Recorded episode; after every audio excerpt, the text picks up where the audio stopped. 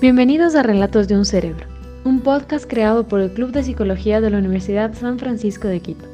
Soy Romina Toscano y les invito a compartir con nosotros en este espacio donde podrán descubrir y aprender más sobre temas de la psicología, brindados por profesores, estudiantes y profesionales de la salud mental.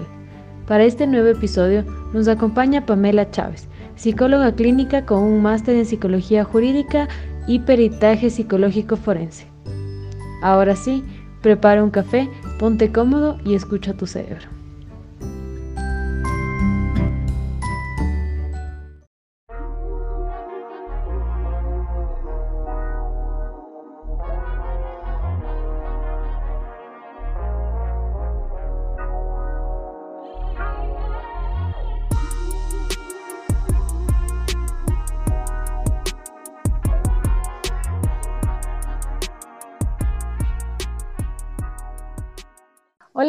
Qué gusto tenerte como invitada en Relatos de un Cerebro. Antes de empezar, ¿nos podrías contar un poco sobre ti? Hola Romy, ¿qué tal? Muchas gracias por la invitación, estoy encantada de estar aquí con ustedes. Bueno, les puedo contar que soy psicóloga clínica, graduada en la Universidad San Francisco de Quito. Tengo una mención en psicología organizacional, a la cual, bueno, sí, hice un poco de experiencia también en, en este campo. Posteriormente, siempre de la mano de la clínica, también hice una maestría en psicología um, jurídica y peritaje psicológico forense. Este título lo obtuve en la Universidad Autónoma de Barcelona y eh, desde que obtuve el título me he dedicado también a la asesoría y consultoría de la psicología jurídica, esto en cuanto al ámbito privado. Ahorita me estoy dedicando a la clínica sí, es de trabajo en el Hospital del IES Quito Sur. Y eso en cuanto les puedo contar sobre eh, la profesión y mi campo de aplicación. Muchas gracias por esa introducción. Para explicar un poco el tema, ¿podrías empezar mencionándonos qué es la hipocondría? Claro que sí. A ver, la hipocondría en un principio, en el DCM4, era un trastorno como tal, pero a partir del DCM5, el trastorno se autodenomina actualmente como trastorno de ansiedad por enfermedad, ¿ya? En este trastorno lo que prima es el miedo y la preocupación centradas a las sensaciones físicas incómodas o inusuales que le generan a la persona una ideación de que tiene una enfermedad grave. ¿Ya? Entonces, lo que vamos a ver en una persona que, bueno, todavía le podemos denominar hipocondríaca, es una excesiva preocupación por la salud. ¿Sí? Entonces, esta persona constantemente va a estar nerviosa, preocupada, chequeándose su salud. Y lo que hay que considerar es que los síntomas que esta persona pueda llegar a presentar son leves, ¿sí? Entonces, es un poco excesivo el tema de la preocupación, de los chequeos médicos, el constante terror, el constante miedo a estar enfermos y pese a que constantemente el área médica le dice, no, tus resultados arrojan, son benignos, no tienes nada, esto simplemente le alimenta más a la persona el miedo, la angustia de que realmente puede padecer una enfermedad.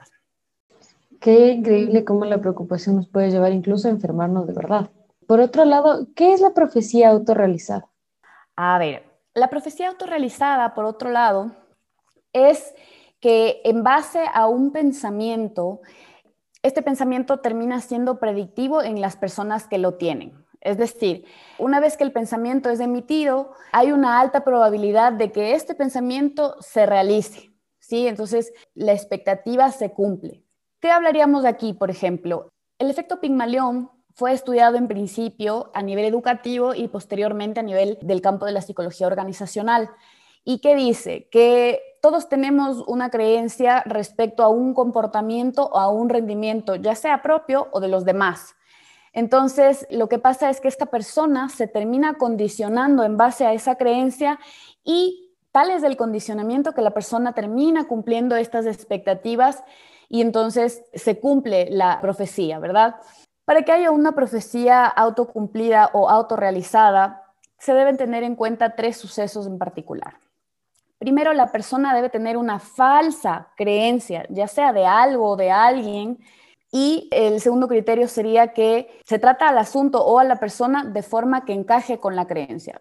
¿Sí? O sea, soy mala en matemáticas, entonces me adapto a pensar de que realmente me va mal en los números, me siento incapaz y esto lo refuerzo con el rendimiento que poco a poco voy reforzando en cuanto al pensamiento, a las estructuras rígidas que se conforman y entonces el resultado o el comportamiento confirma la creencia. Entonces es como un círculo vicioso en el que inicia con pensamiento, se obtiene una conducta y con eso se refuerza la creencia. También vemos que la mente un poco también nos maneja en este aspecto. ¿Existen estrategias para diferenciar entre la hipocondría y la profecía autorrealizada? Claro que sí. No nos olvidemos que la hipocondría o trastorno de ansiedad por enfermedad es un trastorno tipo psicológico, ¿sí? En el que predomina la ansiedad. Entonces, ¿qué es lo que pasa? Una persona que previamente tiene ansiedad generalizada, tiene TOC, tiene algún otro tipo de, trastorno ansioso, por lo general tiene una predisposición un poco más elevada a desarrollar la patología. En este caso, hay que prestar atención a cuáles son los sucesos de la persona, a cuál es su historia clínica. Es decir, si por ejemplo esta persona en la infancia padeció alguna enfermedad grave, si es que en su familia, en los antecedentes de enfermedad también hay, por ejemplo, cáncer, diabetes, lupus, son antecedentes que hay que tomar en cuenta porque predisponen a la persona a que desarrolle posteriormente este tipo de patología psicológica. Entonces, no nos olvidemos, la ansiedad es la que rige.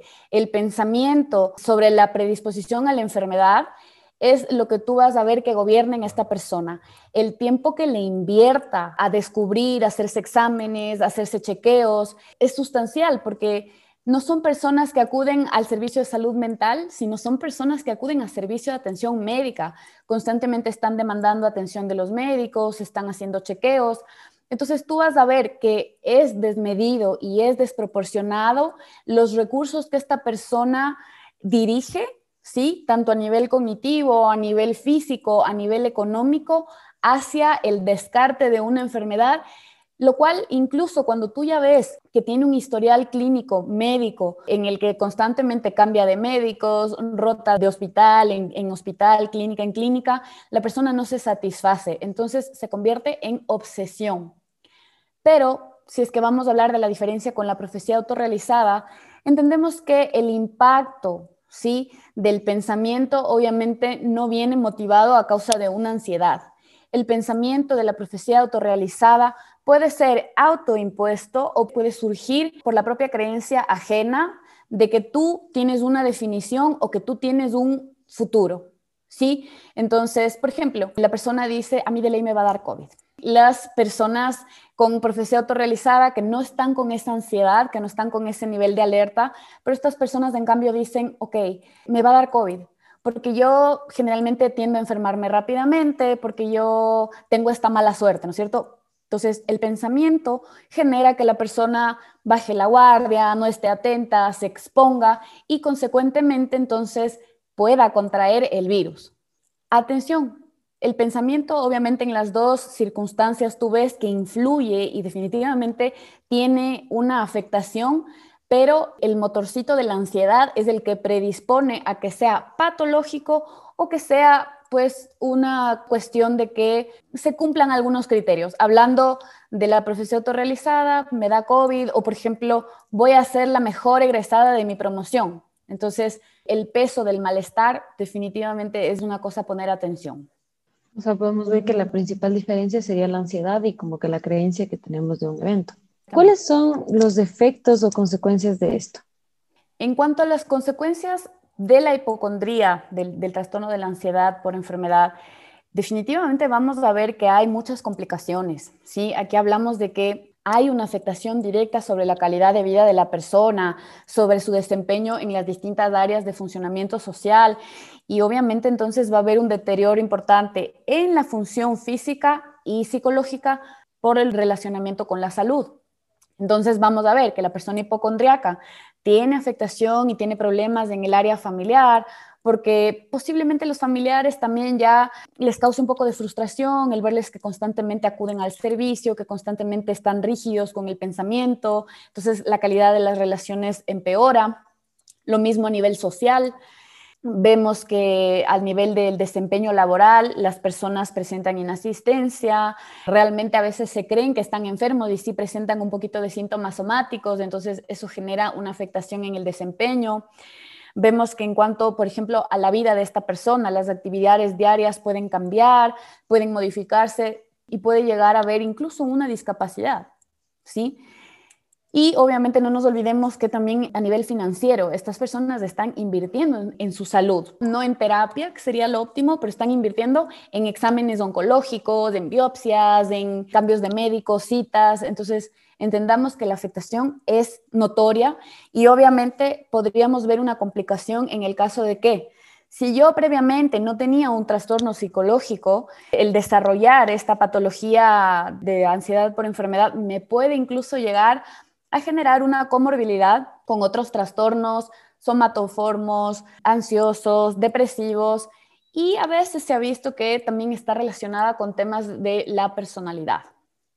Por otro lado, en la profecía autorrealizada vemos que la afectación es menor, ¿sí? ¿Por qué? Porque, bueno, funciona en base a un sesgo, a una idea infundada en muchos de los casos, pero es un arma de doble filo. Sí, porque si bien podríamos estar adecuadamente encausados, como hablábamos antes, voy a ser la mejor egresada de la universidad, entonces la motivación, la expectativa va a hacer que yo funcione de una manera óptima. Pero por el contrario, sí, el impacto puede ser negativo en el caso de que la expectativa, la creencia me genere una disfunción en alguna área de funcionamiento de mi vida. Entonces, vamos a ver que definitivamente el pensamiento trae un efecto, pero obviamente no vamos a ver la pervasividad de la afectación en la misma cantidad de áreas, sino en una o dos.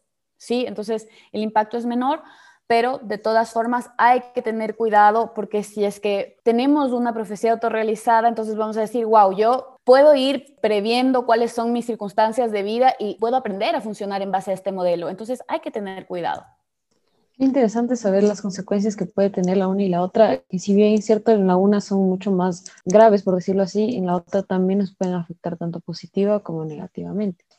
Gracias a todo lo que hemos aprendido a lo largo de este episodio, ¿nos podrías brindar recomendaciones o sugerencias para manejar esto? Claro. A ver, en principio vamos a hablar de la parte cognitiva, ¿sí? El análisis, el autocontrol.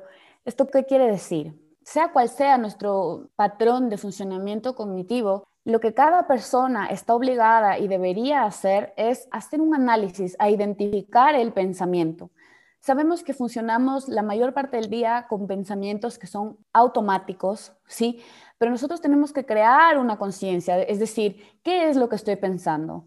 ¿Cuáles son los pensamientos que yo tengo que me hacen pensar de esta manera, ¿no es cierto? ¿De dónde vienen? Identifico su origen, al menos intento, identifico cuáles son. Por ejemplo, te va a dar cáncer, te va a dar cáncer, te va a dar cáncer, o vas a perder la memoria, qué feo tener Alzheimer, ¿no es cierto? Entonces, identifico cuál es la fuente y una vez que la tengo identificada, pues bueno, es importante saber que al pensamiento tenemos que aprenderle a verle en base a su categoría. ¿Es un pensamiento influyente? ¿Es un pensamiento negativo? ¿Es un pensamiento infundado? Y, por ejemplo, ¿qué hace que yo mantenga este pensamiento? ¿Por qué sigue aquí si yo veo que esto que yo pienso no me aporta, no me construye? Entonces, crear una conciencia de cuál es el contenido mental porque sabemos que a través del pensamiento luego hay una conducta y, bueno, posiblemente también veamos sentimientos, emociones o en disonancia o acordes al propio pensamiento. Entonces, sí, es sumamente importante empezar por aquí. Y sí me gustaría decirles, esta es una técnica ya más de la práctica clínica, la reestructuración cognitiva, pero sí me gustaría compartir esta tendencia de la reestructuración cognitiva, que viene a ser el crear una voz o crear un cuestionamiento al pensamiento de malestar que le quite este poder, que le quite esta dominancia en el pensamiento para que precisamente podamos darle una base más lógica. Este es un pensamiento que necesita ser conciliador, que nos va a permitir basarnos en evidencia, que nos va a permitir edificar y reconstruir nuestro propio pensamiento, nuestros conceptos o nuestras creencias en base a enfermedad o en base a salud. Entonces, en mi diálogo interno, yo digo, me va a dar cáncer, ¿sí? Ese es el pensamiento que yo identifico. Pero a través de la reestructuración cognitiva digo, mm, ¿pero qué tan probable es que me dé? ¿verdad? Le voy quitando poder. No, no es tan probable. Ok, ¿qué me dicen mis resultados médicos? Cinco médicos me han dicho que no, que, que, no tengo nada, que estoy bien. Entonces, poco a poco, sí, le voy desgastando a la creencia rígida, a la creencia desgastante, con este nuevo diálogo que yo me enseño a tener, porque a raíz de que equilibrio las fuentes de pensamiento, las distintas corrientes, entonces yo mismo puedo encontrar una fuente de paz, una fuente de autorregulación. Y no solo esa, me gustaría compartirles también una técnica de manejo óptimo de la ansiedad.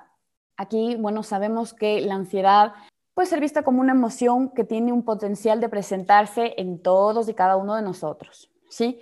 Por lo general vemos que se presenta de forma psíquica, pensamiento, o también vemos una respuesta a nivel somático, que viene a ser taquicardia, sudoración, sensación de falta de aire, ¿verdad? Tensión, vemos ahí los músculos contraídos.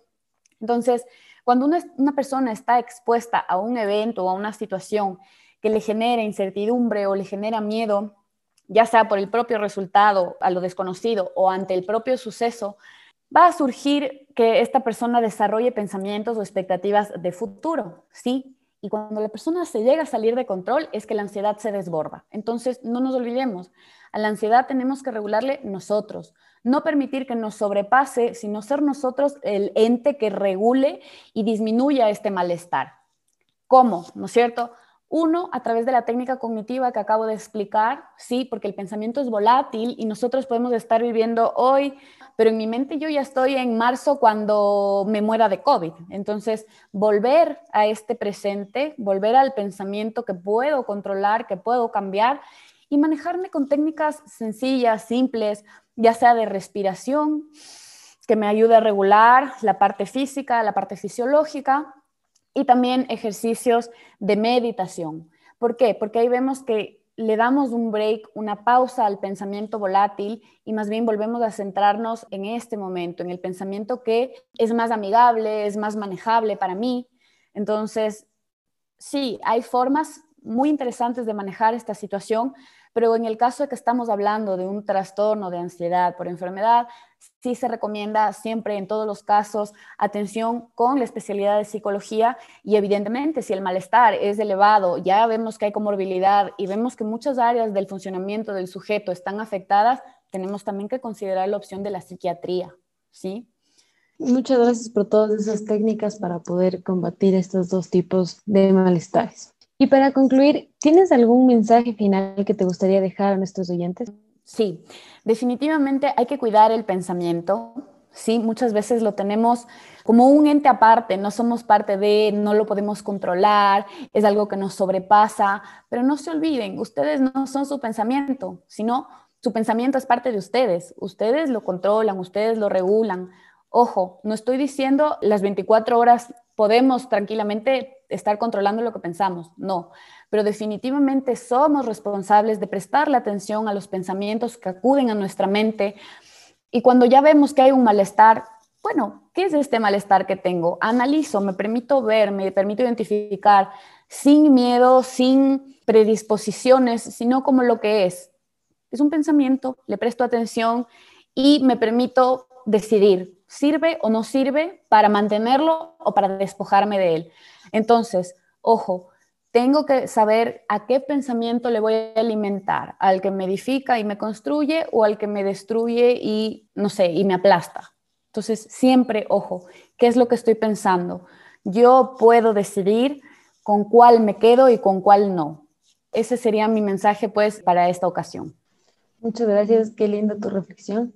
Y muchas gracias, Pamela, por todo lo que has compartido hoy. Ha sido un gusto enorme poder conversar contigo y esperamos tenerte pronto en otro episodio. Muchas gracias, Romina. La verdad es que para mí también ha sido un gusto participar en este programa. Con gusto, quedo encantada para una próxima ocasión.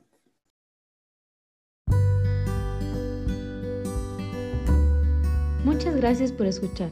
Nos vemos la próxima semana. Para más información sobre el Club de Psicología o si quieres formar parte de esta serie, nos puedes contactar por Instagram o correo electrónico.